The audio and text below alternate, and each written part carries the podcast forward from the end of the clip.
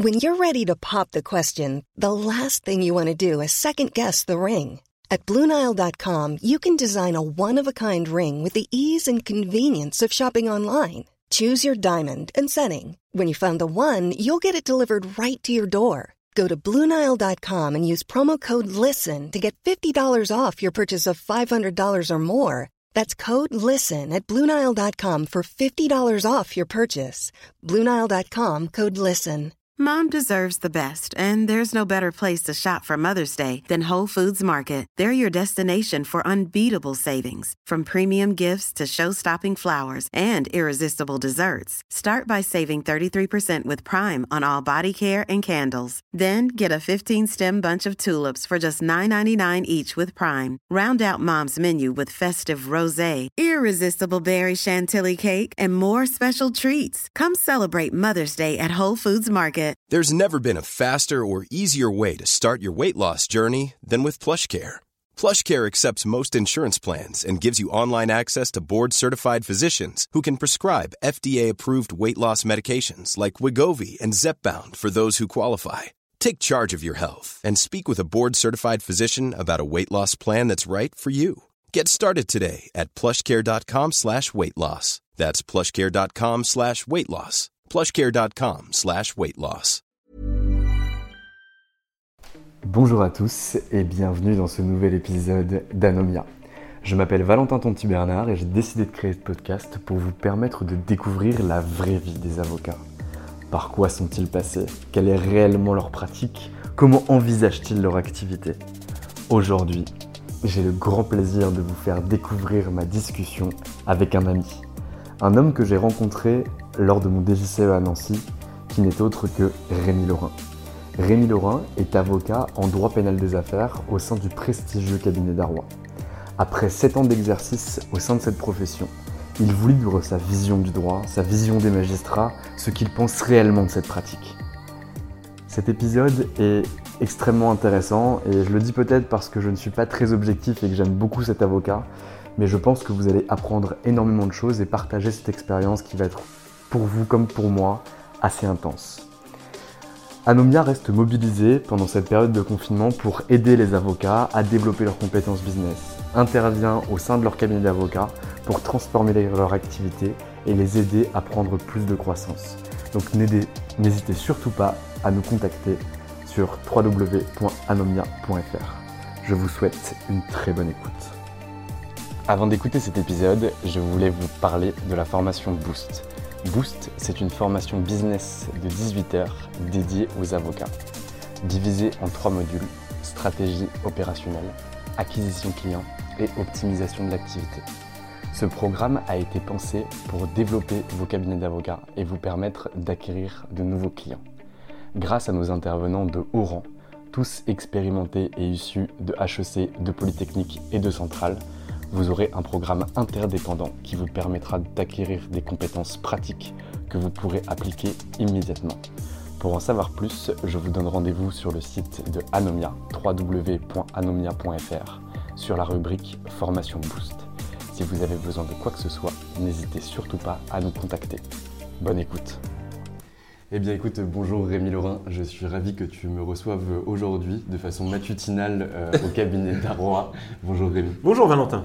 Écoute, euh, moi j'ai voulu te voir parce que déjà, euh, tu es quelqu'un que j'apprécie beaucoup. Tu es venu nous donner des cours en droit pénal des affaires au DGCE avec Christophe Ingrin, hum, qui travaille aujourd'hui avec toi et qui travaille toujours avec toi. Et j'aimerais bien que tu puisses un peu nous parler de toi et nous parler de ton parcours parce que je me dis que je ne dois pas être le seul à pouvoir en bénéficier. Avec grand plaisir, grand grand plaisir. Euh, tu veux que je commence peut-être par le, par le parcours? Exactement, tout à fait. Euh, le parcours, parcours assez classique, 5 euh, ans de, de, droit à Nancy, DJCE Nancy au bout de 5 ans, que j'ai complété avec Sciences Po Grenoble en gouvernance économique européenne, école d'avocat à Strasbourg, et professionnellement, j'ai commencé mes stages à Paris avec Sullivan Cromwell, j'ai fait également Bredin Pratt et Wild Gottschall. Euh, donc grosse formation en fusion-acquisition, avec Lazare également et le Fonds stratégique d'investissement, qui s'appelle désormais la Banque publique d'investissement. J'ai commencé en fusion-acquisition, donc dans un cabinet britannique.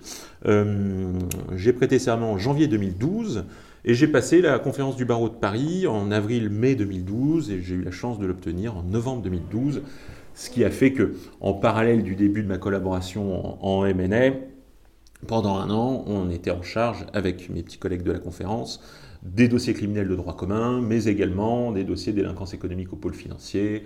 Tu connais sans doute l'année de la conférence, peut-être j'ai eu l'occasion de rencontrer des anciens secrétaires. C'est une année consacrée à 100% à la procédure pénale. Il s'agit d'une formation très très intense, un apprentissage qui va bien bien au-delà de la procédure pénale d'ailleurs, hein, puisque tu te formes également euh, à la relation avec les magistrats, au sens de l'audience, à la gestion de la clientèle. La conférence, elle repose sur une chose, euh, j'ai envie de dire, plutôt saine, c'est que le barreau de Paris a estimé, cela depuis bien bien longtemps, puisque ça fait plus de, plus de 200 ans, euh, qu'il était bon de confier les affaires les plus graves à des avocats élus au terme d'un concours très sélectif, et je pense qu'on ne peut que s'en réjouir. Et donc ça a donné lieu à des souvenirs impérissables du style cours d'assises avec des amis de la conférence, au bout d'un an de barreau, enfin bref, vraiment des super souvenirs. Tout de suite après la conférence, euh, j'ai peu abandonné ma casquette de fusion-acquisition, j'ai rejoint le cabinet d'Arrois, donc là je suis en janvier 2014, je rejoins le cabinet d'Arrois en pénal des affaires, euh, donc évidemment cabinet d'Arrois qui a une longue, longue tradition dans la pratique du contentieux, et j'ai rejoint le département de droit pénal des affaires, qui est chapeauté et dirigé désormais par euh, Christophe Ingrin, ancien conseiller euh, à l'Élysée de Sarkozy, euh, conseiller justice, et également ancien juge d'instruction. Voilà, de manière un peu sommaire, le, parcours et là où j'en suis aujourd'hui. Aujourd'hui, donc, j'exerce en droit pénal des affaires, avec notamment beaucoup Christophe Ingrin, mais également, évidemment, on est en relation permanente avec d'autres équipes, hein. Euh, l'équipe de droit public d'Henri Savoie, l'équipe de concurrence de DJ Théophile, l'équipe de restructuring de François Kopf, l'équipe de contentieux au sens large, hein, contentieux commercial de Cyril Benan, et de MNA avec euh, le duo Bertrand Cardi-Marcus Billam. et évidemment, beaucoup, beaucoup d'admiration pour les, pour les fondateurs que sont Jean-Michel Darrois, Emmanuel Brochet et Alain Maillot, avec qui j'ai également la chance ponctuellement de, de travailler mais c'est un parcours qui est quand même exceptionnel, le fait de pouvoir euh, splitter, enfin de pouvoir switcher entre la fusion-acquisition et rejoindre le droit pénal des affaires, je trouve que c'est incroyable. Et il faut aussi beaucoup de courage parce que le droit pénal des affaires aujourd'hui c'est une matière qui est noble, mais je pense qu'au moment où tu l'as choisi, au moment où tu l'as fait en 2012, le droit pénal, ça reste quand même le droit pénal, mais c'est quand même quelque chose qui est difficile. Et je trouve ça cool que tu aies pu faire ce, changement. Mais aujourd'hui, euh, l'équipe de droit pénal des affaires de chez Darrois, qu'est-ce que tu pourrais m'en dire un peu? Quelle est la pratique au quotidien? Comment elle est reconnue? Parce qu'on connaît beaucoup d'avocats en droit pénal des affaires, mais comment vous vous positionnez par rapport à tout cet écosystème? Alors, déjà, le, droit pénal des affaires, euh, euh, s'il fallait le définir, toutes les infractions rattachables à la vie de l'entreprise. C'est toujours du droit pénal de quelque chose.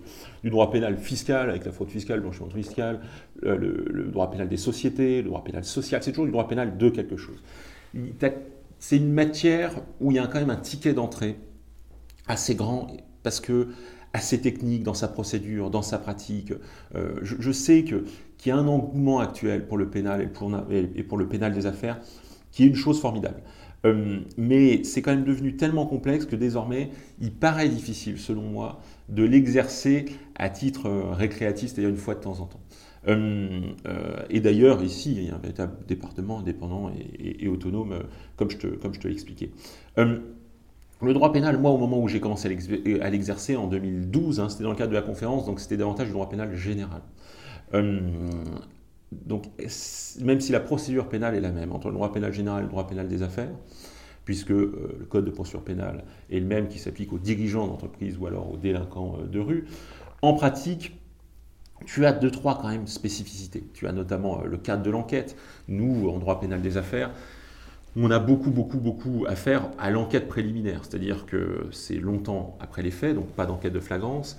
Et généralement, le parquet spécialisé, à savoir le parquet national financier, privilégie ce cadre-là pour éviter le contradictoire de l'instruction. Tandis qu'on n'est pas en matière criminelle, ou du moins très très rarement, contrairement au droit pénal général, l'instruction n'est pas obligatoire. Et donc on va avoir de longues périodes d'absence de contradictoire qu'on nomme enquête préliminaire. Ça, c'est l'une des spécificités. La deuxième spécificité, c'est la typologie des infractions. En droit pénal des affaires, on a des infractions, pour la plupart, qui sont occultes ou dissimulées. Hum, c'est-à-dire que c'est des délits qui vont être notoirement difficiles à découvrir pour un procureur, sans parler d'ailleurs de la difficulté d'en rapporter la preuve. Je vais te raconter une, petite anecdote. Euh, un jour, j'étais au pôle financier, je discutais avec un juge d'instruction, spécialiste de la matière financière donc, et euh, on discutait d'un dossier en cours, et il me regarde de manière très très franche, et il me dit, écoutez maître, ça montre que l'infraction était dissimulée puisqu'on n'a rien trouvé. Et je me suis dit, mais vraiment ça a été un déclic pour moi, je me suis dit à partir de ce moment-là, comment l'absence de preuves débouche sur une preuve. Ça m'a fait penser à cette citation de, Camus qui dit Je ne comprends pas bien comment les qualités d'un homme ordinaire peuvent devenir des charges écrasantes. Quand on inverse la grille de lecture, quand l'absence de preuve devient elle-même une preuve, là je me suis dit qu'on était vraiment face à un mur et qu'évidemment euh, euh, le rôle de l'avocat euh, était extrêmement important dans ces moments-là, d'apporter un éclairage nouveau. Alors, il y a une autre spécificité aussi au droit pénal des affaires, qui est qu'il y a un anachronisme important entre le temps de l'infraction et le temps de l'administration de la preuve. C'est-à-dire que du fait du caractère dissimulé ou occulte de ces infractions, du fait de la disparition des preuves, on va très souvent être tenté d'utiliser le temps de l'enquête en tant que tel pour faire ressusciter des preuves. C'est-à-dire qu'on va se baser non plus sur les preuves passées de l'infraction, mais sur des réactions présentes du justiciable à comment il réagit aux mesures d'enquête. Je m'explique. Par exemple, euh, fréquemment, on place des gens sur écoute téléphonique au moment où on envoie les convocations, pour voir comment ils réagissent. Donc, il y a un tel qui appelle un tel et qui dit non, mais attends, c'est hors de question, moi je ne vais pas prendre tout seul, tu te souviens comment c'était, il y a 4 ans, c'était organisé de telle manière, telle manière. Et hop, on chope le contenu de cette écoute téléphonique. autrement dit, ce n'est pas une preuve qui a été concomitante au moment de l'infraction, il y a 4 ans ou 5 ans, mais c'est une preuve qui est concomitante au moment où on administre la preuve. Euh, et donc, souvent, on a des juges comme ça, qui, qui, ou, par exemple un autre procédé, ça peut être la contradiction euh, du justiciable à deux questions plus ou moins similaires. Donc, ça, revenir longtemps en arrière, alors je ne dis pas qu'en droit pénal général, c'est jamais le cas, je dis juste que mmh. statistiquement, c'est beaucoup plus le cas d'avoir des infractions occultes ou dissimulées en droit pénal des affaires qu'en droit pénal général. Et on a une autre typologie d'infraction qui est très très euh, fréquente, que sont les infractions formelles, c'est-à-dire que on est euh, très souvent sur des, délits qui naissent du, non-respect d'une obligation législative ou réglementaire, avec quasiment des mises en cause automatiques, avec une espèce de, responsabilité pour faute organisationnelle au sein de l'entreprise. Ça aussi, c'est un peu une spécificité du droit pénal des affaires par rapport au droit pénal euh, général. Euh, après, pardon, parce que je me suis un peu écarté, j'imagine, de ta question, parce que tu me posais la question sur comment on l'exerce au quotidien. Alors, au quotidien, nous, le droit pénal des affaires, c'est, je, dirais qu'on on vulgarise le droit. on essaye de, se le réapproprier également. On est là également pour, si tu veux, éclairer les faits d'un regard nouveau et assister notre client durant toutes les phases d'administration de, la preuve, euh, de la garde à vue à l'audience, euh, en passant par l'instruction, par les perquisitions, euh, etc. et ça, pour le coup, c'est extrêmement, extrêmement important. je te prends un exemple. on prépare, par exemple, fréquemment les gens aux garde à vue. Euh, Donc quand tu me dis on prépare, c'est que tu reçois le dirigeant au sein de ton bureau et tu vas lui expliquer comment ça va se passer. Alors tout à fait, oui, tout à fait. Tu as, entièrement raison de poser la question parce que la spécificité, là encore, dans le pénal des affaires, c'est qu'on reçoit souvent des convocations. Étant donné qu'on est longtemps après les faits, la personne est convoquée pour la garde à vue, donc elle a le temps de se préparer. Et souvent, on a en amont des signaux faibles. Ce qu'on appelle les signaux faibles, c'est-à-dire l'entreprise a reçu une réquisition ou a déjà fait l'objet d'une visite inopinée de la part d'une autorité ou alors de la part de l'autorité pénale, à savoir une perquisition pénale. Et donc, ces signaux faibles font que le client vient d'ores et déjà nous voir et on fait le même travail que font les officiers de police judiciaire, c'est-à-dire qu'on regarde ce qui a été saisi et sur cette base, on va entraîner le dirigeant ou les délégataires, en tous les cas toutes les personnes qui pourraient être mises en cause dans le cadre de ce, de ce nouveau dossier. Euh, je voudrais bien insister sur quelque chose, c'est s'entraîner, c'est aussi s'entraîner et se préparer à dire la vérité. Il ne faut pas croire que derrière l'entraînement, il y a euh, on va dissimuler des preuves, on va apprendre à mentir. Pas du tout. Mais alors, pas du tout. Euh, et ça, c'est vraiment quelque chose d'extrêmement important. On décrypte, on reconstruit les faits, on accompagne, on conseille et on entraîne le client et on tente, surtout avec lui, avec lui, j'insiste là-dessus, de convaincre les juges. Alors quand je dis les juges, il y a évidemment les juges d'audience, mais il y a aussi tous les stades antérieurs où la vérité judiciaire est embryonnaire, où, elle est en construction, c'est-à-dire les enquêtes euh, ou, l'instruction, ces phases durant lesquelles la construction de la vérité doit se faire avec l'avocat du mise en cause et l'avocat de la partie civile. Euh, donc pour nous, ces phases-là sont extrêmement importantes. On est là pour rappeler des choses essentielles, qu'il n'y a pas toujours des conclusions à charge à tirer de tout, que, euh, parce que si tu veux, la conviction parfois un peu prématurée de certains juges d'instruction, euh, à des stades trop préliminaires du processus probatoire, c'est un peu l'ennemi de l'élaboration de la vérité judiciaire. Euh, l'avocat, il est là justement pour verser et, provoquer des éléments à décharge, pour contraindre le juge d'instruction parfois à penser contre lui-même. Euh, parfois, je te promets, il y a des enquêteurs ou des juges qui rêvent de mal comprendre les déclarations de mon client. souvent, en cette matière, ils préfèrent l'histoire de l'histoire à l'histoire elle-même. Euh, si on était un peu caricatural et volontairement provocateur, on pourrait parler de juge d'abstraction plutôt que juge d'instruction. En ce qu'il substitue fréquemment à la démonstration factuelle et ou juridique attendue une affirmation péremptoire généralisée. Et le rôle de l'avocat, il est aussi là, aussi là pour veiller à limiter ces excès qui sont heureusement euh, euh, exceptionnels. Tu auras noté l'ironie. Moi, j'ai une question à te poser. C'est que dans toutes ces phases d'enquête, ces phases où le juge finalement va se forger son espèce d'intime conviction qu'il a normalement pas à se forger, parce qu'il doit instruire, il y a les médias qui interviennent et les médias qui, contre la présomption d'innocence, vont donner en pâture euh, un chef d'entreprise, euh, quelqu'un qui pourrait être ton client à la presse. Euh, j'ai des affaires en tête qu'on peut, citer, mais des, affaires où, où, derrière, on condamne finalement avant que la justice puisse dire quoi que ce soit. Et tous les présidents de la République, Nicolas Sarkozy, tous les Dominique Strauss-Kahn, tous les, tous les Jacques Chirac, ont été condamnés par l'opinion publique alors qu'ils n'ont jamais été condamnés par les tribunaux, ou en tout cas pas pour toutes les affaires qu'ils ont été mises en place. Est-ce qu'est-ce que tu penses déjà de cette présomption d'innocence qui n'est, selon moi, pas respectée, mais c'est toi qui nous diras si c'est le cas Et derrière, comment on pourrait lutter contre justement ces abus et ce non-respect? Alors, euh, euh, euh, tu poses une question très, très, très vaste, très actuelle d'ailleurs. Il est vrai que la présomption d'innocence est souvent un principe qu'on rappelle après l'avoir allègrement violé. On a une spécificité, le, processus probatoire pénal est extrêmement long. C'est-à-dire qu'on s'en plaint d'ailleurs hein, quand, il est le fruit d'un manque de moyens, euh, mais il faut aussi paradoxalement s'en réjouir quand il est le fruit de l'exercice des droits de la défense. Euh, transformer un soupçon initial, c'est-à-dire ce qui est requis pour mettre quelqu'un en garde à vue, en une preuve finale, c'est-à-dire ce qui est requis pour condamner quelqu'un, en passant par des indices vous concordants, ce qui est requis pour mettre en examen, des charges, ce qui est requis pour renvoyer la personne devant la juridiction, c'est un temps long. Et il est vrai que durant ce temps long, le soupçon hypothétique initial suffit le plus souvent à une espèce de condamnation médiatique finale c'est cette phrase d'Émile Gaborio, alors je la paraphrase parce que je ne la connais pas par cœur, mais qui est que on pardonne rarement à un homme d'avoir pu être soupçonné. Euh, c'est-à-dire cette mousse médiatique qui grossit, grossit pendant qu'on fait couler le bain judiciaire, ça c'est effectivement un problème. C'est effectivement un problème. D'ailleurs, il y a un ouvrage d'Olivia Dufour qui traite précisément de cette question sur la justice et médias assez intéressant.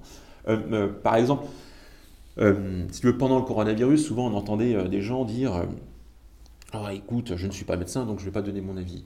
Je n'ai jamais entendu dire quelqu'un, je ne suis pas juge ou pas avocat, ne pas donner son avis sur une affaire judiciaire. je ne l'ai jamais entendu sur BFM. Euh, et, je me dis, si, tu me demandes des, choses qu'on pourrait améliorer sur la présomption d'innocence, alors j'ai pas, évidemment, j'ai pas, pas, de solution miracle. Euh, euh, je, me dis que pour essayer de pallier ce, temps long médiatique et euh, du soupçon comparativement au temps très court de la mise hors de cause, hein, parce que parfois c'est ça qui arrive. Euh, c'est les cas extrêmes d'atteinte médiatique à la réputation, c'est quand il y a une vague d'articles et de mise en cause euh, au moment initial de la procédure. Après, on a trois lignes au moment de la mise hors de cause. et d'ailleurs, même quand la personne est relaxée ou acquittée, la formule parfois utilisée par les tribunaux ou dans les livres, elle est abjecte. C'est le doute à profiter à l'accusé ou au prévenu. Enfin, le doute sur quoi? Le doute sur la culpabilité. Donc on est encore en train de parler de culpabilité, Mm. alors qu'à côté, il y a une certitude de l'innocence. Euh, donc après, il ne faut pas non plus s'étonner de lire ici ou là euh, euh, des phrases du style Ouais, enfin, il n'y a pas de fumée sans feu. Si on commence à utiliser le doute sur la culpabilité, vous en profitez, enfin, c'est- absurde. Donc, non, je, je- je- je- je ne sais. Des fois, on en parle entre confrères et on se dit. Alors, j'ai pas la recette miracle, mais, mais, mais, mais se dire. On, a par exemple parfois des obligations de publication de jugement de condamnation. Parfois, euh, les tribunaux condamnent un média, euh, euh, notamment, à publier des jugements de condamnation. Pourquoi pas un jour imaginer une obligation de publication de l'ordonnance de non-lieu, d'un jugement de relax, d'un arrêt d'acquittement, dans les médias qui ont relayé la garde à vue abondamment ou, la mise en examen abondamment. Pourquoi pas allouer autant d'espace dans la presse écrite euh, au moment de la mise hors de cause que euh, le nombre de caractères qu'on lui a consacré au moment de la mise en cause.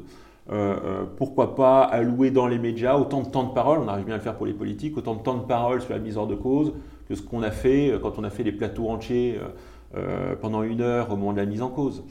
Euh, pourquoi pas euh, créer un site gouvernemental sur lequel on listerait avec l'accord de la personne mise hors de cause euh, les mises hors de cause déf- définitives et euh, ce site euh, arriverait en résultat numéro 1 sur Google quand on googleise la personne.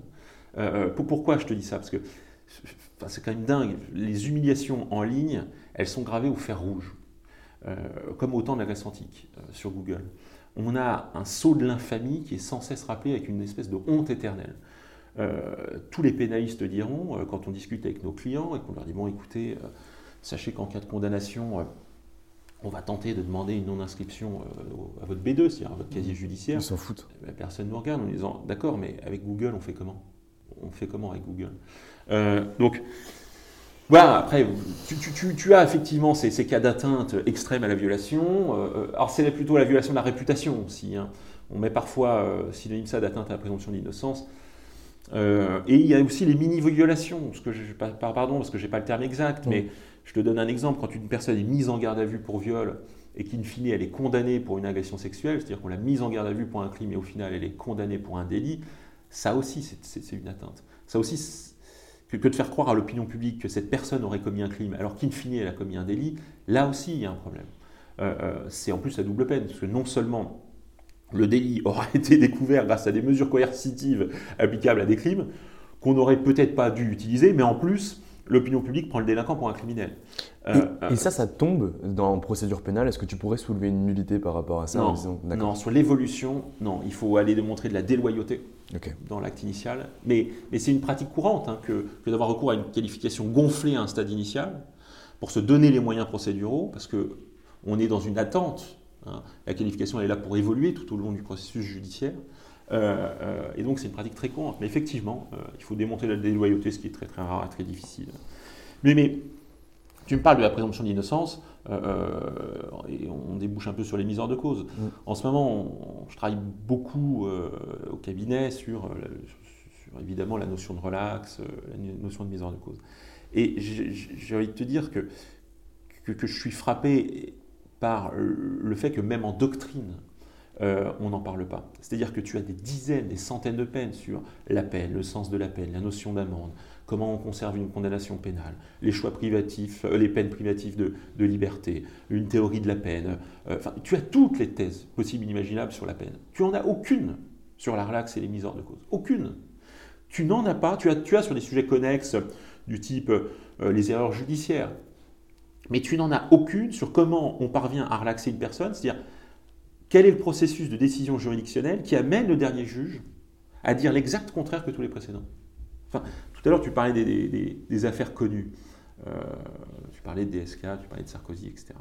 Enfin, par exemple, moi, je me demande pourquoi un juge d'instruction comme Serge Tourner, monsieur Serge Tourner, est autant starifié dans les médias. Euh, la dernière fois, je, je suis retombé sur un de ses portraits.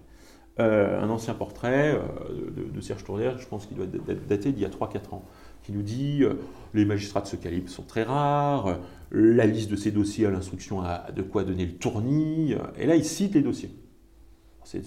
L'avantage des portraits anciens, c'est qu'on peut voir l'efficacité. Premier dossier, EADS, mis hors de cause au final de tous les prévenus.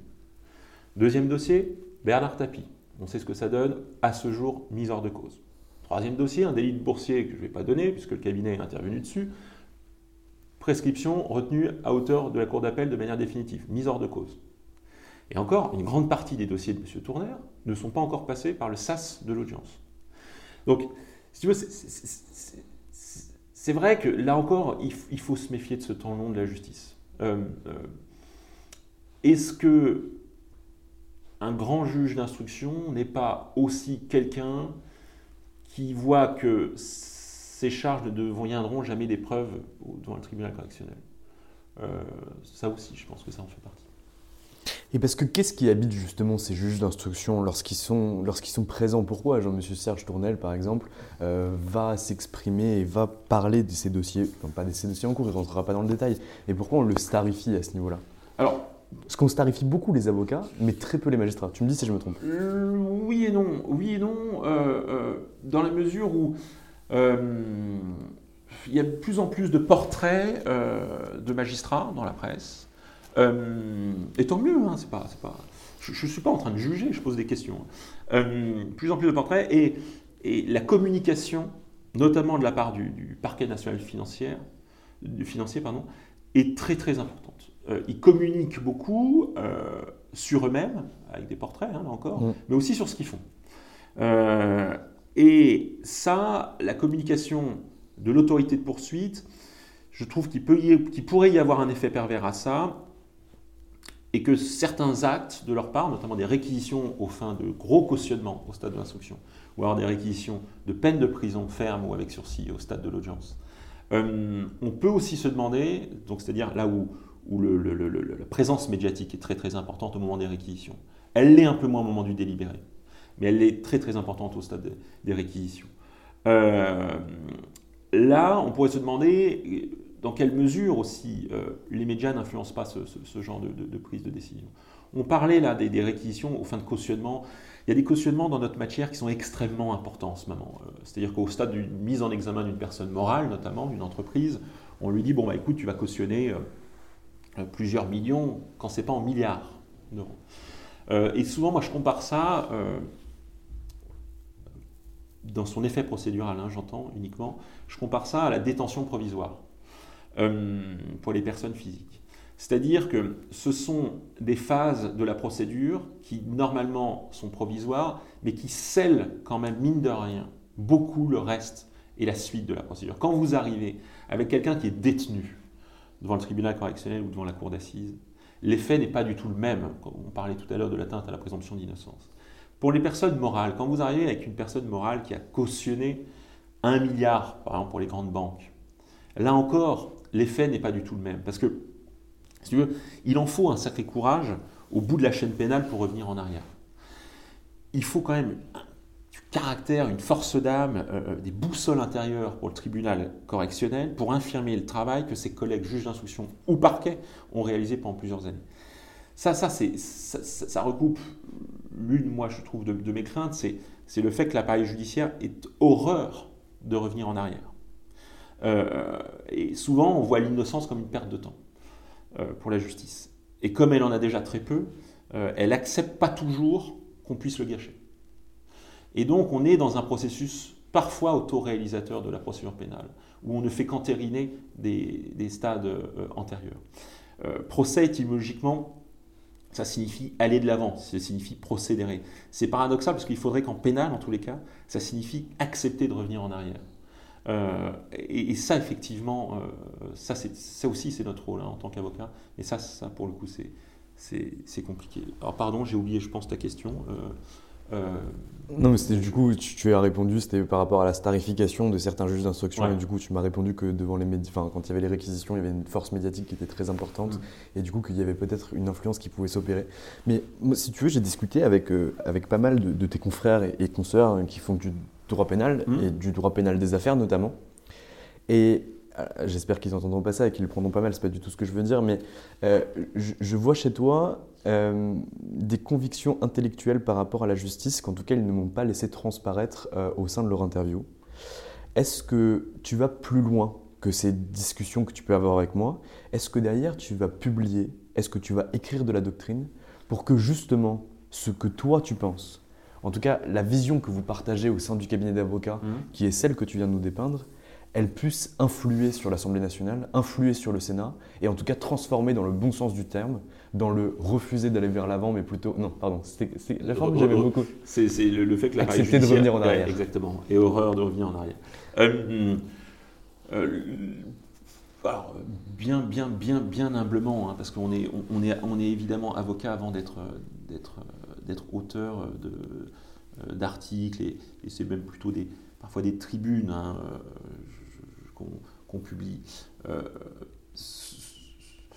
l'importance de, de- de la doctrine en, en droit pénal des affaires, elle est à la fois relativisée, mais, mais, mais dans notre matière, on parlait tout à l'heure par exemple de ADS, quand on lit le jugement de ADS, les juges citent des articles de doctrine ou des thèses. Euh, tu prends euh, l'affaire Péchinet, euh, il cite euh, au moment de l'irrégularité de la saisine un autre article d'un de ses collègues, Christian Guéry. Donc, l'avantage de la doctrine, des articles qu'on écrit, c'est qu'elle est dénuée de tout dossier. C'est qu'elle est euh, souvent exhaustive et nécessairement plus obje- objective que des conclusions. Évidemment, on n'est pas euh, naïf, euh, la doctrine a aussi ses écoles et ses courants, mais effectivement, je pense que de la même manière que la loi ne doit pas être élaborée sans consultation des avocats ou des instances représentatives des avocats, je prends par exemple euh, le CNB, que, que, euh, présidé par Christiane Ferrachoul que tu as rencontré, Mm. euh, l'ADAP, euh, présidé par euh, l'Association des avocats pénalistes, présidé par euh, euh, Christian Saint-Palais, eux sont fréquemment consultés, et tant mieux, par le législateur pour élaborer euh, la loi. Euh, et il faut que ce soit encore plus récurrent. Et ben, de la même manière que la loi, je trouve, ne doit pas se construire sans les avocats, la doctrine ne doit pas non plus complètement se construire sans le regard critique et pratique des avocats. Euh, les magistrats, d'ailleurs, l'ont bien compris. hein. Euh, quand tu vas euh, dans un cabinet de juge d'instruction, tu as plein d'ouvrages derrière, dans les armoires des, des juges d'instruction, qui ont été écrits par des magistrats. Droit et pratique de l'instruction préparatoire, qui est l'espèce de bible du juge d'instruction et des avocats, c'est Christian Guéry qui l'écrit, c'est un magistrat. Droit et pratique de l'audience correctionnelle, c'est deux magistrats qui les écrivent. Alors évidemment, euh, on a des confrères comme euh, François Saint-Pierre qui ont écrit Pratique de la défense pénale. Euh, voilà, c'est pas. les avocats ne sont pas absents. Mais j'ai le sentiment moins présent que, que, les magistrats sur ce, sur ce, sur ce terrain-là. Nous, à notre petite échelle, évidemment, oui, oui, on, a, publie, on publie fréquemment, on aime en tous les cas ce, goût pour, pour au moins l'exhaustivité parfois d'un point particulier. Euh, et puis, euh, certains peuvent avoir euh, des, effets même qui, nous surprennent positivement. hein. La dernière fois, avec Christophe, c'était l'année dernière, on avait publié, Christophe Ingrin, on avait publié un article dans la Gazette du Palais sur, les perquisitions, sur la présence qui est un peu discutée de l'avocat en perquisition. Et on a été assez frappé de voir que 3-4 mois après, euh, le Sénat voulait nous entendre sur, cette, euh, sur ce point euh, très particulier, que le Sénat après nous a entendu d'ailleurs, dans la mesure où ils ont adopté un amendement. Bon, finalement, l'amendement n'a pas été retenu par l'Assemblée nationale. Mais voilà, il, est- certain que c'est toujours intéressant quand on a du temps, parce qu'il en faut aussi du temps, d'apporter un peu modestement sa pierre à l'édifice de la construction législative. Et tu penses aujourd'hui que la doctrine en droit pénal des affaires, elle a une grosse influence sur les juges? Parce que tu me disais tout à l'heure que tu m'as cité quand même deux, trois affaires. Est-ce que c'était des affaires euh, à titre, euh, à titre euh, exclu, où genre il y avait deux, Mm. trois affaires sur lesquelles la doctrine était utilisée? Ou est-ce que c'était des exemples que tu me donnais par rapport à ça? Ou Oui, non, c'est des exemples. Je- je- Ok. je- de toute façon, les, les- les- les- les magistrats, évidemment, sont comme les avocats, curieux, euh, Mm. euh, euh, lisent euh, beaucoup d'articles qui passent ici ou là dans la J pénale, dans la revue Dalloz, euh, sur Dalloz Actualité, dans LexisNexis. Voilà, Euh, ils travaillent avec ces fascicules. Euh, euh, moi, je suis toujours étonné de voir que euh, les fascicules sur- chez, chez LexisNexis sont écrits majoritairement évidemment par les professeurs de droit, ça c'est normal, euh, mais aussi et surtout par des magistrats. Mm. Euh, moi parfois je, je- je- je prends certains fascicules et euh, ça recoupe un peu le sujet qu'on évoquait tout à l'heure, et je lis les 50 pages sur un délit, puis je me dis, bah mince, il n'y a que des précédentes condamnations. J'aurais aimé qu'il y en ait peut-être un peu plus pour la mise hors de cause. Donc, Donc oui, oui, oui, oui, oui, honnêtement, bien sûr que, les magistrats s'appuient sur ces données-là, à savoir ces articles de doctrine, pour rendre leurs décisions, soit de manière transparente, en le laissant mm. transparaître dans les, dans les jugements dont on a parlé, ou de manière parfois peut-être pas plus pernicieuse, parce que c'est pas il n'y a, a, aucun caractère vicieux dans ce que je dis, mais, mais parfois en le consultant, sans, sans pour autant après le, le, remettre dans le jugement. J'ai une question qui est peut-être un peu plus enfantine que celle qu'on a pu aborder au préalable, mais aujourd'hui, ça fait quelques années que tu fais le droit pénal des affaires. Mmh. Si je compte bien, ça fait 6 ans que tu es au sein du cabinet d'Arroy avant tu faisais euh, du MNE. 7 ans. 7, ans, pardon. Et puis d'ailleurs, 2012, euh, la conf, oui, donc euh, un peu, ouais, 7 ans. Euh, qu'est-ce que tu aimes dans ton métier et qu'est-ce que tu n'aimes pas? C'est une question qui est très simple, mais qui est pour moi importante pour nos éditeurs, parce que dans le métier, il y a toujours des choses que tu aimes et d'autres que tu aimes un peu moins. Alors, moi je vais te dire, il y a très peu de choses que je déteste, quasiment, sinon aucune. Euh, euh, euh, moi je fais un métier que j'ai toujours rêvé de faire. Il faut imaginer une sorte de plénitude de, l'exercice de pénaliste des affaires. Tu, tu écris des conclusions, des mémoires ou des articles dont on parlait, tu, tu plaides, tu transmets en donnant des cours à l'université, en école d'avocat, en école de commerce, à Sciences Po. Tu, réfléchis sans cesse, tu rencontres des clients, des magistrats, des confrères. Ton objectif, c'est d'émouvoir des juges. Parfois, tu es ému par le résultat ou par le destin ou l'histoire de tes clients. Enfin, ce qui plus est dans ce cabinet où tous les moyens sont unis pour exercer au mieux notre métier. voilà. Moi, aujourd'hui, je fais le métier que j'ai toujours rêvé de faire. Toujours rêvé de faire. Euh, d'ailleurs, ici, on dit souvent qu'on rend du sur-mesure. Et il faut s'astreindre à ça. Euh, quand les clients viennent, ils viennent avec des problématiques distinctes. Évidemment, heureusement qu'on leur apporte des solutions distinctes. Si vraiment, parce qu'il faut quand même que je réponde à ta question sur ce que je déteste dans ce métier, je déteste euh, une chose, c'est quand on me demande non pas de défendre mon client, mais de chercher de quoi il est accusé.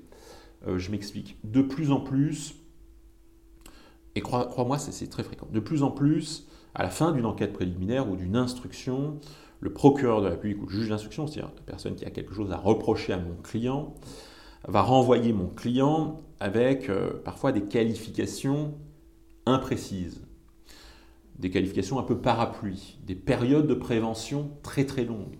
Quand par exemple, si demain je te dis, écoute, euh, Valentin, tu es accusé euh, d'avoir commis un abus de bien social entre 2005 et 2015, alors on va se dire, hein, dis donc, tu veux parler duquel? De celui de 2006, de celui de 2009 euh, Et donc c'est quasiment à nous à devoir rechercher l'acte répréhensible. Ça, pour le coup, ça, c'est quelque chose.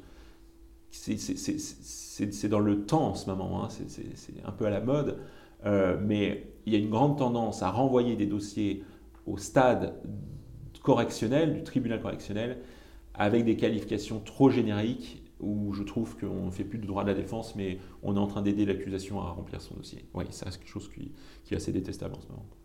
Très clair. Et aujourd'hui, est-ce que tu as vu ta pratique évoluer avec un... La question est, assez stupide, mais tu vas pouvoir me, répondre. Je sais que tu trouveras quelque chose d'intelligent à me répondre. C'est tu, tu, tu, tu, as évolué au sein de ce métier, tu as pris en compétence, en expérience. Tu me parlais tout à l'heure de la connaissance que tu pouvais avoir des, réflexions des, magistrats, mmh, mmh. Des, des, stades de l'enquête. Est-ce que tu pourrais m'expliquer un petit peu l'évolution que tu as vue au sein de ce métier et l'expérience que tu as prise, le, retour, le recul que tu as aujourd'hui sur la matière, même si ça fait que 7 ans, entre guillemets, que tu exerces cette matière? Euh, Alors oui, oui, là, tu as, raison de rappeler euh, que ça fait que 7 ans, donc euh, ça va être très, très modeste, ce que, je vais te dire. ce que j'ai appris, ce que j'ai appris, en tous les cas, euh, lors de la conférence, mes remarques, c'est aussi applicable pour, pour les clients à, l'heure actuelle, c'est qu'on ne sait jamais de quoi sont capables les gens. Euh, on a tous des ambiguïtés, euh, les gens qui font de, très bonnes choses ont des défauts, il n'y a pas d'homme intégral, on est à la fois stupide et intelligent, et on a tous eu dans notre vie un comportement inadapté dans plein de situations distinctes, dans des domaines qui peuvent être très différents. Tout le monde possède des pensées ou des désirs intimes, euh, redoute d'ailleurs le plus souvent qu'ils soient exhibés ou analysés, et parfois ces pensées et désirs se transforment en actes répréhensibles. Euh, ça ne fait pas de la personne un monstre, euh, ça fait de lui une personne ayant commis ponctuellement un acte contraire à la loi. Rien de plus, rien de moins. Et cette personne a besoin, à cet instant-là, de quelqu'un qui parlait et qui doit le conseiller. Et c'est la raison pour laquelle il va voir un avocat pénaliste. Si tu veux, on ne, défend pas que les personnes dont on partage les idées. de la même manière d'ailleurs que les chirurgiens soignent tout le monde indépendamment de leurs idées politiques ou autres. Euh, on est là pour recontextualiser, pour apporter euh, peut-être un éclairage différent de celui proposé par l'autorité de poursuite. Et, ouais, ça, ça fait partie des, choses que j'ai apprises euh, en rapport avec, le client. après, si on parle de, ce que j'ai appris d'un point de vue du, droit, évidemment beaucoup de choses, hein, 7 ans d'exercice. Euh, pas encore suffisamment parce qu'on apprend toujours, mais euh, il y a l'élasticité, j'ai tendance souvent à parler de ça, à l'élasticité de la norme pénale, euh, où tu découvres que même le droit le plus dur, c'est-à-dire le droit pénal, est soumis à une interprétation et donc à une incertitude. Et, les magistrats d'ailleurs ont largement tendance, largement tendance à penser la norme comme quelque chose de souple, alors qu'à l'origine, elle n'est pas conçue pour être cela. Euh, et c'est souvent précisément cette liberté prise avec les textes de loi qui encourage les magistrats à priver le justiciable de la sienne. Euh, ces vases communicants sont pour moi extrêmement dangereux. Euh, le laxisme dans l'interprétation de la norme, qui débouche paradoxalement sur une sévérité de la sanction, c'est là où on franchit un cap, ce qui s'appelle le cap de l'arbitraire, hein, qui se réfugie d'ailleurs derrière des textes ambigus. et moi, c'est précisément cette zone grise contre laquelle je pense on doit se battre à l'infini. Euh, euh, soyons intransigeants avec le droit avant de l'être euh, avec les justiciables. Ça, c'est vraiment quelque chose d'extrêmement important. Aujourd'hui, on peut prendre certains exemples d'infractions où les éléments constitutifs ont complètement volé en éclats. L'abus de confiance, les éléments constitutifs quasiment n'existent plus. Il y a une formidable étude d'ailleurs de Stéphane Détras là-dessus qui date d'il y a 4-5 ans le favoritisme, tous les éléments constitutifs sont quasiment présumés. Euh, donc voilà, ça, moi je trouve, je trouve que c'est, je trouve que c'est dangereux et c'est quelque chose que j'ai appris effectivement avec l'exercice de, de, la profession. Très clair. Euh, Rémi, je vais sauter un petit peu du coq à l'âne. Euh, moi au début, j'avais pas ton numéro de téléphone et je me suis dit que j'allais sur LinkedIn pour aller le chercher. Et je, me suis, je, me suis rendu compte que Rémi Laurin euh, avait fait valoir son droit à l'oubli sur Google, ou peut-être n'y avait jamais existé. Donc ton nom est beaucoup cité dans les échos, dans la Gazette du Palais, sur BFM, dans énormément de médias. Sur la petite conférence à Strasbourg d'ailleurs, où j'ai revu ta petite vidéo. Mais je n'ai pas pu te contacter, tu n'es pas sur Facebook, pas sur Twitter, pas sur LinkedIn.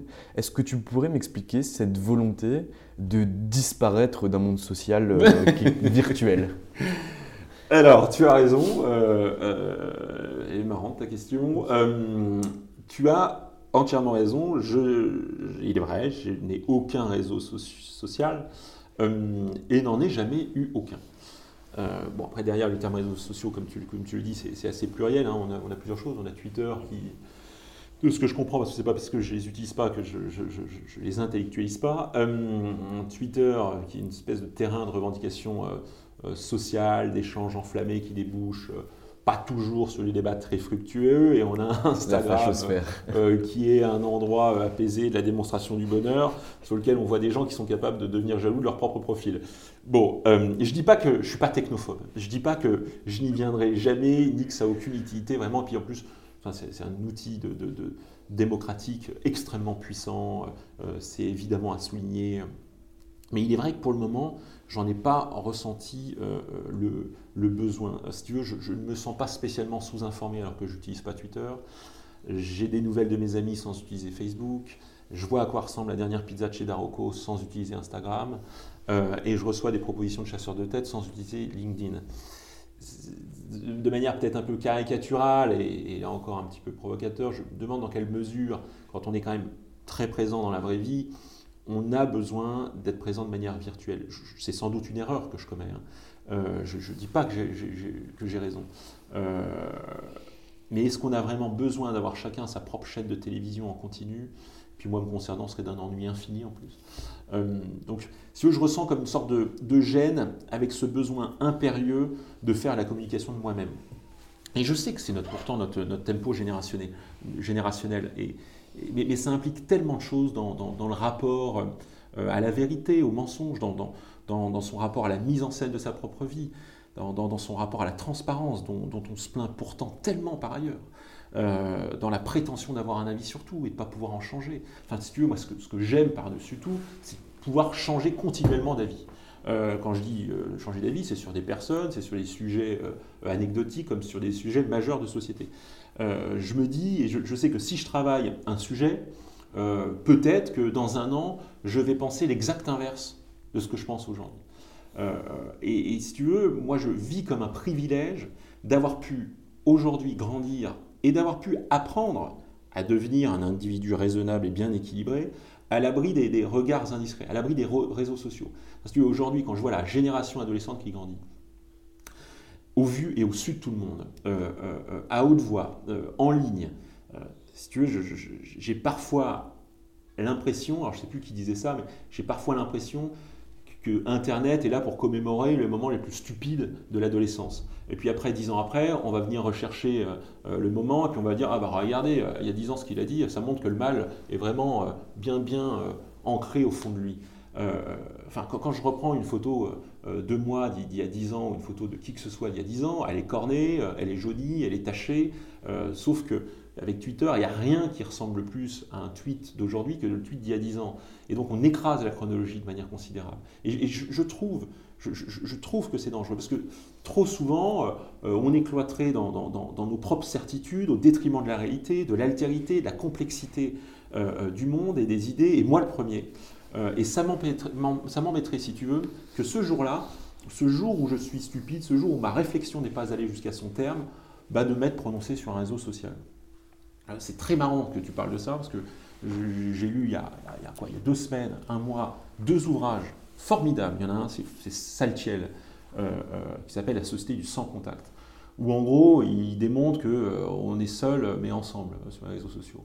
Et il pose des questions du type est-ce que, comment on en est arrivé à sacrifier des moments en société, en famille, avec des amis, pour consulter et alimenter de manière un peu chronique compulsive nos, écrans. il fait parler, alors je ne sais plus qui, mais il fait parler un ancien dirigeant des GAFAM qui dit en gros, euh, sur son lit de mort, euh, personne ne s'est encore dit j'aurais aimé passer plus de temps sur Facebook. Euh, et, c'est tellement vrai. tu, vois, Et le deuxième ouvrage, et en plus ça permet de recouper avec, avec le, pénal, c'est, David Doucet.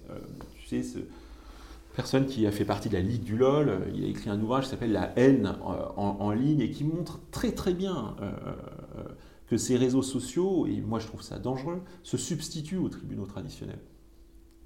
Euh, le dénonciateur n'est plus forcément la victime, mais quelqu'un qui défend une cause. Euh, l'enquête se fait rapidement, forcément, il n'y a personne qui a accès au dossier hein, sur les réseaux sociaux. Puis le délibéré est rendu par une foule en délire. Euh, c'est l'exact inverse de la justice, les réseaux sociaux. On a une instantanéité versus un temps long de la justice, on a une absence de contradiction versus du contradictoire, on a un anonymat des pseudo-juges virtuels versus des magistrats qui rendent une justice à visage découvert, euh, et on a une sanction éternelle dont on parlait tout à l'heure euh, et perpétuelle sur Google versus bah, une réhabilitation, euh, un effacement du casier judiciaire. comment on peut arriver, comment ces réseaux peuvent-ils à ce point se substituer au droit en nous promettant une honte éternelle euh, qui rend totalement inaudible en plus le message des sachants euh, et le message du principal intéressé, c'est-à-dire la personne mise en cause. Il y a vraiment quelque chose qui, me, qui moi, moi me surprend. Euh, et David Doucet dit on, on, on, traverse l'âge des, foules déchaînées. moi, je trouve que c'est dangereux. C'est-à-dire que quand la morale devient supérieur au droit, qu'un goût pour l'humiliation publique euh, se développe à ce point, je trouve ça extrêmement inquiétant. Cette tendance, si tu veux, à dissoudre tout ce qui fait la beauté de la justice, contradiction, le temps long, la réflexion, dans une certitude morale, euh, aveuglante, instantanée et dénuée de réflexion, ouais, ouais, je trouve ça assez inquiétant. Et d'ailleurs, ta question est intéressante. Pourquoi? Parce que parce que tu fais passer maintenant, aujourd'hui, pour suspect quelqu'un qui n'utilise pas les réseaux sociaux. C'est-à-dire que euh, euh, euh, la majorité statistique est devenue la norme comportementale et, je trouve ça extrêmement intéressant. Mais nous, c'est vrai, tu vois, je, rebondis par rapport à ce que tu dis. Nous, avec mon associé, on a une réflexion assez profonde. Nous, on n'utilise pas les réseaux personnellement. On l'utilise que pour notre activité professionnelle Moi, mes réseaux sociaux Facebook, Instagram et LinkedIn ne servent qu'à véhiculer euh, ce qu'on fait pour Anomia, mm. pour derrière toucher quelqu'un. Mais on est sorti totalement de tout ça et on a poussé le truc. C'est que toi, du coup, tu ne les utilises pas, donc tu ne le ressens peut-être pas. Mais le, fait d'avoir des notifications qui arrivent toute sa journée sur son téléphone et qui génèrent un shoot de dopamine dans ton cerveau t'empêche de travailler en fond parce que tu es dérangé toute la journée avec des espèces de shoots qui te sont envoyés en te disant Facebook t'envoie une notification, tu as été tagué à tel endroit, et donc du coup ton cerveau est happé vers quelque chose qui n'a aucun intérêt. Et tu as raison, raison euh, euh, parce que moi, sans avoir ces, ces, réseaux-là, je reçois évidemment plein de nouvelles de mes proches, etc., etc. Et il est vrai que je me suis aperçu, ou, même beaucoup d'appels de clients, des emails sans arrêt, etc., que moi j'avais besoin, notamment pour traiter euh, les, dossiers de, tunnels longs de réflexion. Euh, c'est-à-dire que quand tu te mets dans quelque chose pendant 20 minutes et que tu es tout de suite happé par autre chose, je, n'y arrive plus à me remettre après euh, dans la même profondeur euh, de réflexion euh, que, que, que, celle d'avant. Et donc j'essaye de me ménager des temps longs de réflexion. Donc ouais, je vois tout à fait ce que tu veux dire. Et d'ailleurs, Saltiel en parle dans, dans, dans, son ouvrage sur la société du... J'irai le lire, je ne l'ai jamais lu, mais j'irai le lire. Écoute Rémi, on arrive bientôt à la fin de cette interview, mais j'ai encore deux questions à te poser. Oh là là. Euh, notamment une question sur ton avenir aujourd'hui au sein du cabinet, dans la profession, en tant qu'homme. Euh, tu as passé ta vie à être, c'est horrible tu as passé ta vie professionnelle à être avocat, avocat d'abord en MNE puis en droit pénal des affaires. Tu portes des convictions qui sont profondes avec euh, un amour qui est fort et certain de la profession d'avocat, mais de la profession d'avocat telle que tu l'exerces, c'est-à-dire avec la possibilité de réfléchir, de creuser énormément sur chaque dossier, parce qu'aujourd'hui tes clients ont les moyens de te payer, tu, es quand même un avocat extrêmement privilégié, même si tu travailles énormément. Euh, très peu d'avocats ont, ce que tu as aujourd'hui. Mais quel est, qu'est-ce que tu voudrais pour l'avenir? Où tu te vois? Qu'est-ce que tu aimerais faire? Alors, tu, as raison de souligner le, fait qu'on a une chance inouïe d'exercer dans ce cabinet, d'ailleurs, avec les moyens qui nous sont mis à disposition. Euh, et ce qui fait que j'espère qu'on tente au mieux d'être là pour, pour nos clients. Euh, parler d'avenir. Évidemment qu'on fait ce métier pour, in fine, parce que je pense que c'est ça qui t'intéresse, euh, être associé. Ça, c'est une évidence. Euh, c'est une, une, évidence. après, c'est des processus longs. il faut imaginer le nombre important de compétences requises pour être et devenir un excellent avocat. ça prend du temps, c'est normal. Un excellent stagiaire n'est pas forcément un très bon collaborateur. Un très bon collaborateur junior n'est pas forcément un très bon collaborateur senior. Un bon collaborateur senior n'est pas forcément un très bon associé. Euh, et donc tout ça, ça prend du temps. Euh, je, reprendrai dans ce cas peut-être, euh, c'est mon grand-père agriculteur qui me disait souvent ça, il ne faut pas cueillir un bourgeon, sinon il ne donnera jamais de fruits. Voilà, tu vois, j'aimerais, je pense, terminer là-dessus. donc voilà, ça prend du temps de devenir un fruit et, on verra, on, verra l'avenir. Très clair. Mais alors on va pas terminer là-dessus parce que j'ai encore une question à te poser. c'est est-ce que tu aurais des conseils à donner aux jeunes collaborateurs, à ceux qui, comme toi, se sont posé la question de la bascule entre le droit des affaires et le droit pénal des affaires? Qu'est-ce que tu pourrais transmettre? Même euh. si euh, tu vas encore me dire qu'au vu de ta faible expérience, il faut que ce soit modeste, etc. Mais passe ce passage-là et donne-moi les conseils que tu voudrais, euh, donner.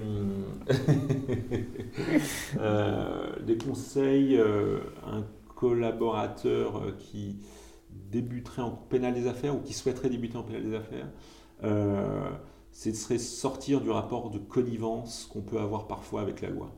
Euh, lorsque tu débutes, moi je l'ai vu aussi euh, ça, je n'étais pas assez soupçonneux vis-à-vis du législateur. Alors qu'on a des outils, mais des outils mais par, par dizaines en tant qu'avocat pénaliste des affaires. Donc celui qui débute, je, lui dirais de, se dire que, en théorie, en tous les cas, on peut tout contester en procédure pénale, tout. On peut contester euh, les actes de procédure, quand ils sont pris trop tardivement, il y a la prescription, quand ils sont pris de manière un peu trop cavalière par rapport au texte, il y a la nullité. On peut contester les juges, la juridiction, dans sa composition, avec des demandes de récusation, dans sa compétence, les compétences territoriales ou matérielles. Euh, on peut contester le fait, euh, avec des demandes d'expertise, euh, on peut contester le, droit lorsqu'il n'est pas conforme à la Constitution, à la QPC, lorsqu'il n'est pas conforme à l'Union européenne avec la question préjudicielle, on peut aller devant la CEDH, enfin, on peut tout contester. Et en fait, cette boîte à outils, euh, il faut, et c'est notre rôle d'ailleurs, on a cette boîte à outils et en fait on tranche dans le marbre avec le client pour faire les meilleurs choix. Et c'est ce qu'on appelle pompeusement la stratégie judiciaire. Euh, bah, voilà, je, dirais aux collaborateurs qui débutent en pénal des, affaires d'avoir bien conscience de cette boîte à outils euh, à sa disposition. Très clair. Écoute Rémi, je te, euh, je te remercie pour le bah, temps que tu m'as accordé. Et euh, je te souhaite le meilleur pour la suite. Euh, moi, je, suis convaincu que tu vas devenir un, que tu es déjà et que tu deviendras un grand avocat euh, pénaliste et en bah, droit des affaires. Et le jour où je ferai un ABS de 2005 à 2015, je t'appellerai. Merci Valentin. Et voilà, c'est fini pour aujourd'hui. J'espère que cet épisode vous a plu. Pour découvrir tous les contenus qu'Anomia propose, vous pouvez vous rendre sur www.anomia.fr. Vous y trouverez des vidéos, des podcasts, des articles et également nos propositions de formation et d'accompagnement dédiées aux avocats, dédiées au business des avocats. Je vous souhaite une excellente journée et n'hésitez surtout pas à nous contacter. À bientôt. Hey folks, I'm Mark Marin from the WTF podcast and this episode is brought to you by Kleenex Ultra Soft Tissues your ally to help tackle your allergy symptoms this season. I love the change of seasons, but nobody loves pollen and all those other things floating in the air that make you sneeze during this nice weather. Kleenex Ultra Soft tissues are hypoallergenic and allergist approved. So fight back against watery eyes and runny noses without worrying about irritating your skin. For this allergy season, grab Kleenex and face allergies head on.